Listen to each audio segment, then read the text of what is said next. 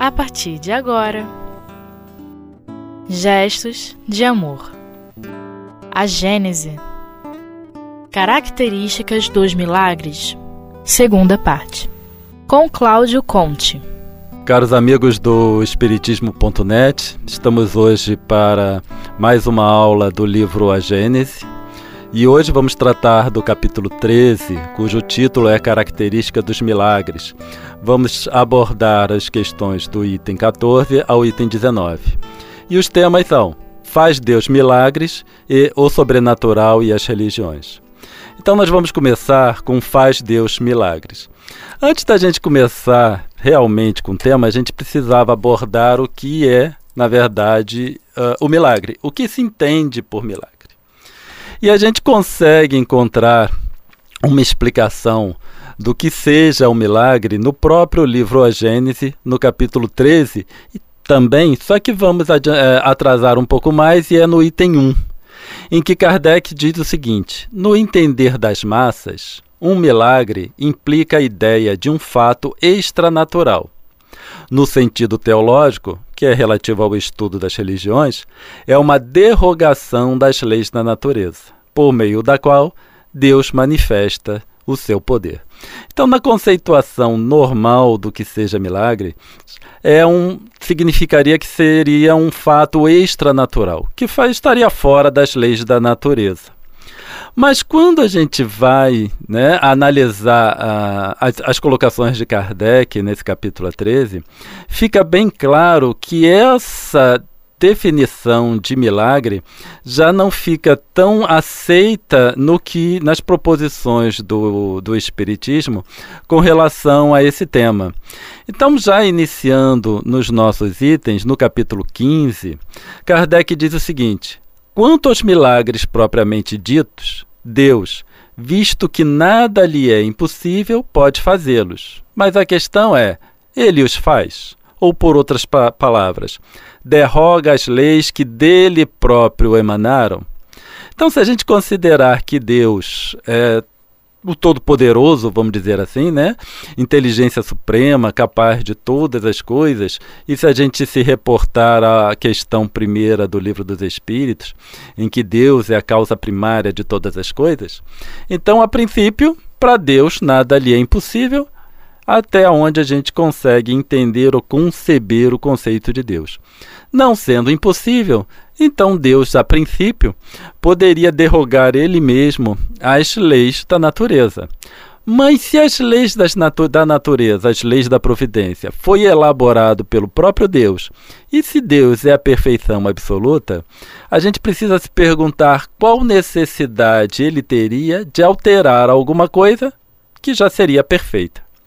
Então, essas conceituações do milagre propriamente dito, das ocorrências do milagre, como uma. Hum, uma expressão de Deus para mostrar toda a sua portentade, nós já teríamos que a própria portentade de Deus está na perfeição da providência, das leis da providência.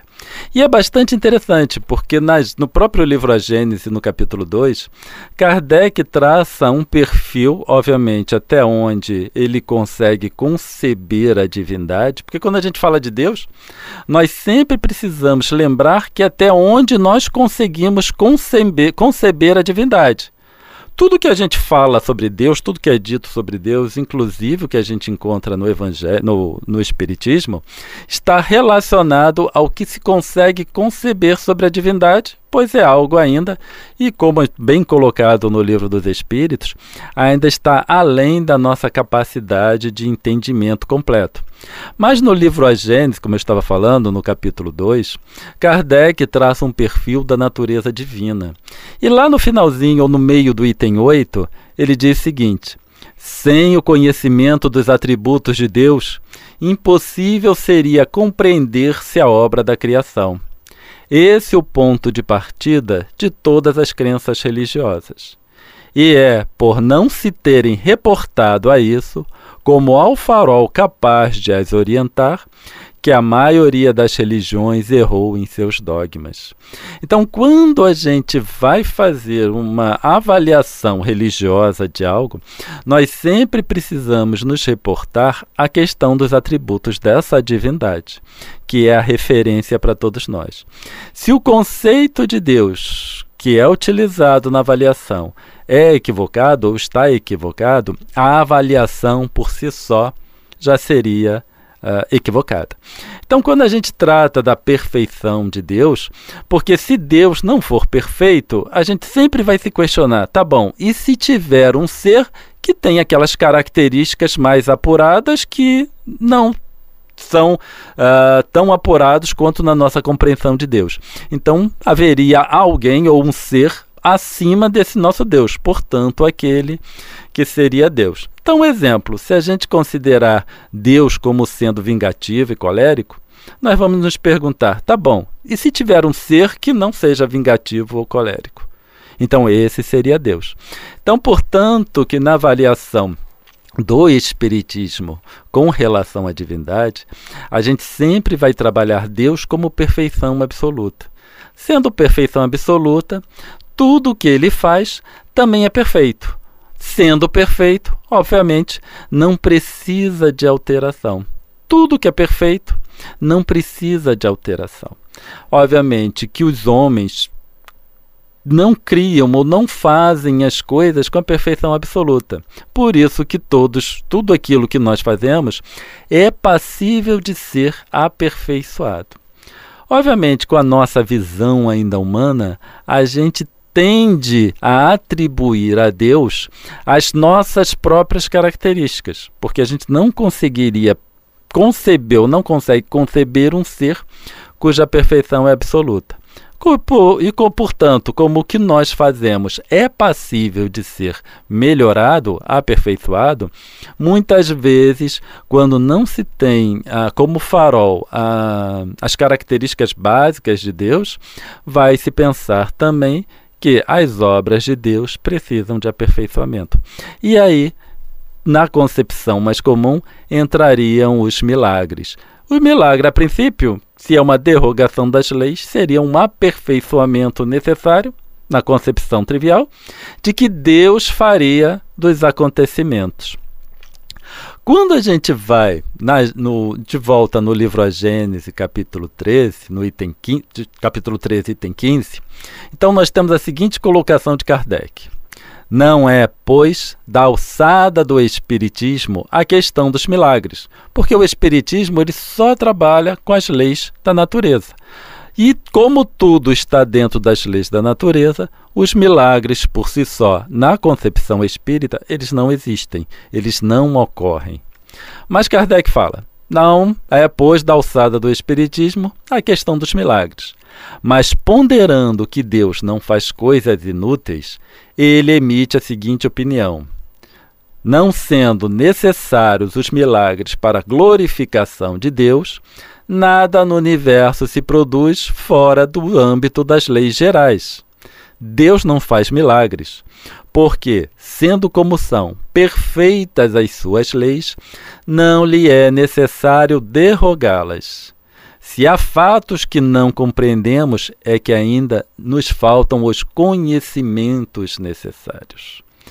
Então, pelo Espiritismo, na colocação de Kardec, fica muito claro que esses milagres não são necessários para essa glorificação de Deus, para a gente se reportar à presença divina a todos nós.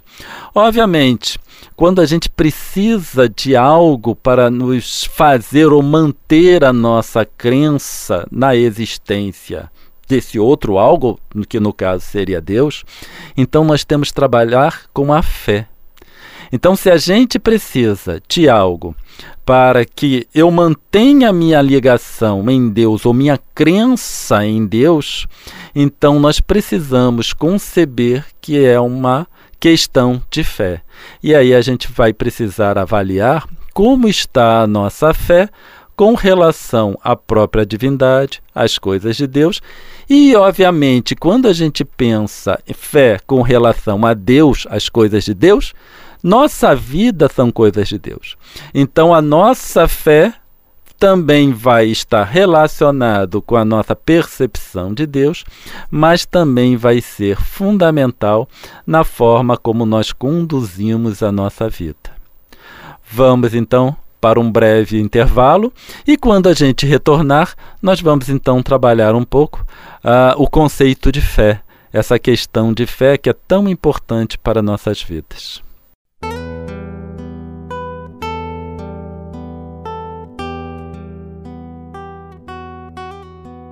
Gestos de amor. A Gênese. Olá, retornando então com o nosso estudo sobre o livro A Gênese, no capítulo 13. Estamos falando se Deus faz milagres e o sobrenatural e as religiões. Então, no bloco passado, nós paramos falando sobre a questão da fé. E a fé, uma colocação, uma, um ensinamento de Jesus, sobre a fé foi muito bem colocado, que se encontra no Evangelho segundo o Espiritismo, no capítulo 19, cujo título é A Fé Transporta Montanhas. Então tem todo o ensinamento de Jesus para os seus discípulos que se encontra no Evangelho. Mas a gente vai falar, vai resumir esse, esse ensinamento.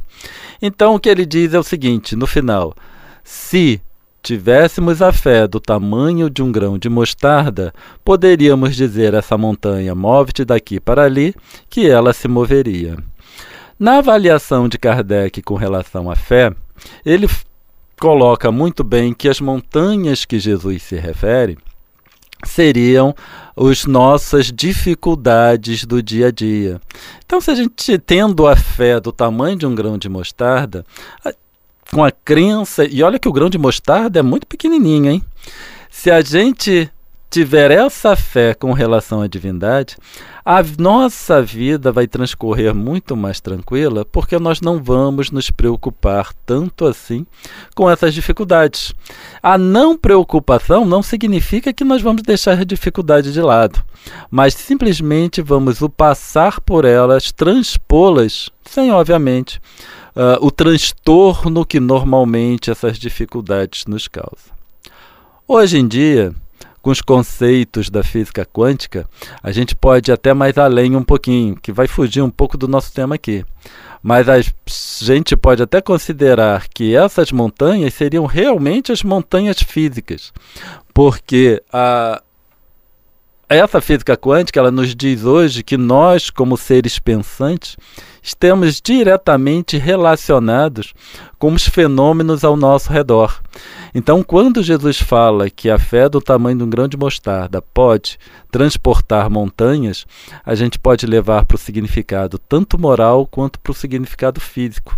Obviamente que a gente ainda está longe um pouco de compreender essa questão em maior profundidade, mas isso fica para debatermos no futuro qualquer quando surgir a oportunidade. Mas aí nós temos o misticismo dos milagres. O misticismo dos milagres é alguma coisa que permeia as religiões ainda de uma forma muito intensa. Então, ao longo ou uh, com os ensinamentos de Jesus, foram surgindo uma série de misticismos com relação a esses ensinamentos e que foram sendo agregados às religiões.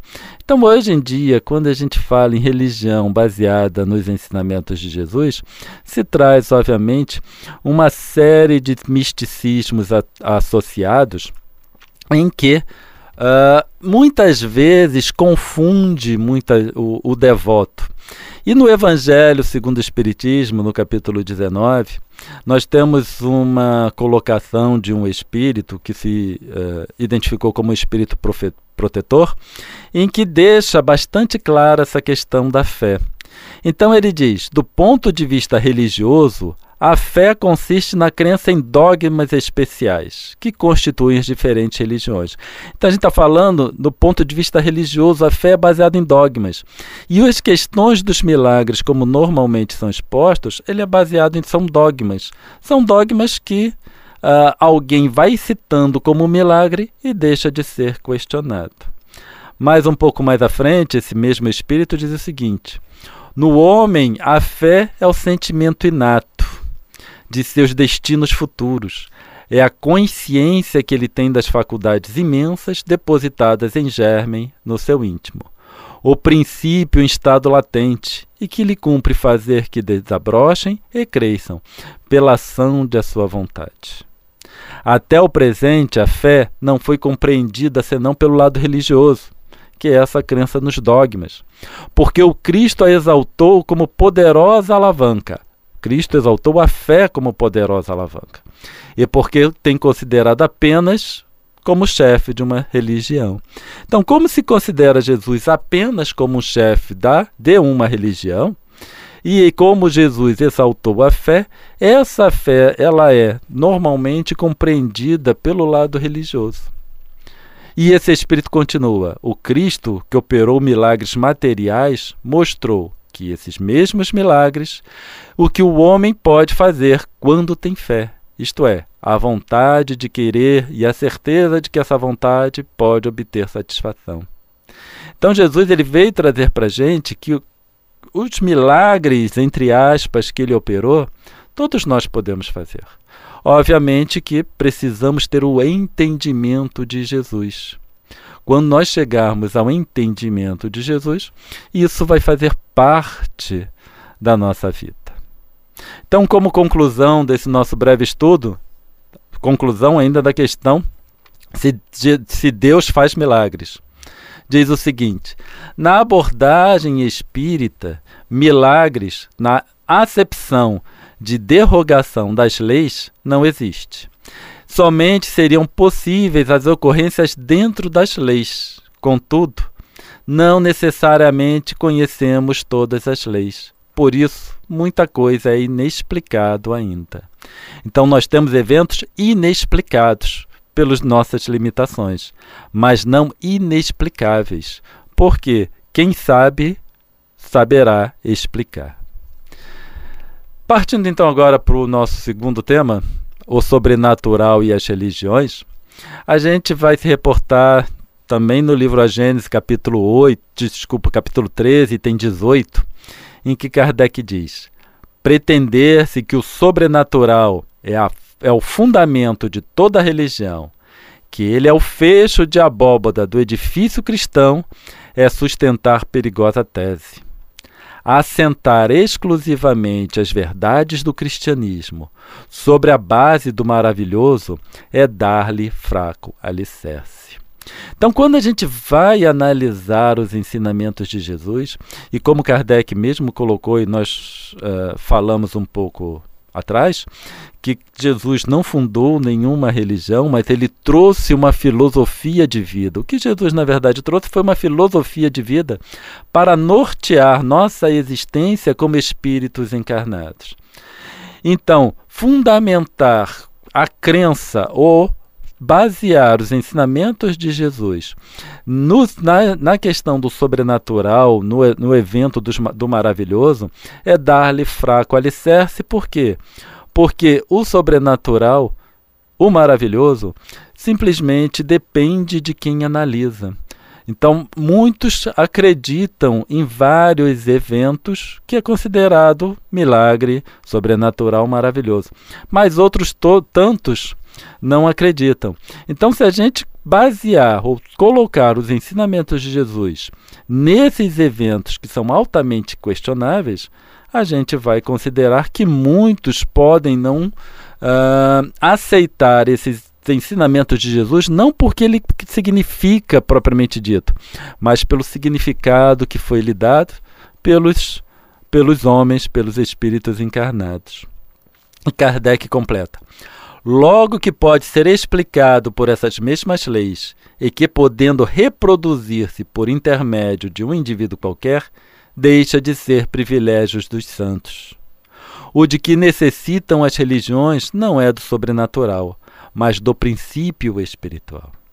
Então, as religiões, propriamente dita, elas não precisam tanto do maravilhoso, elas não precisam tanto basear ou nortear as suas crenças nos milagres, entre aspas, e no que é, do que é fora das leis da natureza, o que se acredita ser fora das leis da natureza. Mas se basear no princípio espiritual, no ser espiritual. E como ser espiritual, nós temos necessidades bastante específicas. Então, quando nós nos consideramos como espíritos imortais e não apenas a personalidade que nós uh, vivenciamos enquanto encarnados, nós vamos perceber que nós temos muitas outras necessidades além apenas de suprir as necessidades materiais. E quando a gente se considera seres espirituais e norteando as nossas existências como seres espirituais, nossa vida, obviamente, se torna mais amena, porque tudo aquilo que nós damos tanta importância nós podemos perceber que não tem tanta importância assim. Então chegamos no final desse nosso estudo. Obviamente, a gente convida todos os ouvintes a ler as questões do, do livro A Gênese em sua completude, obviamente para ter uma ideia mais precisa e mais completa do que foi abordado uh, nesse breve estudo. Muita paz para todos.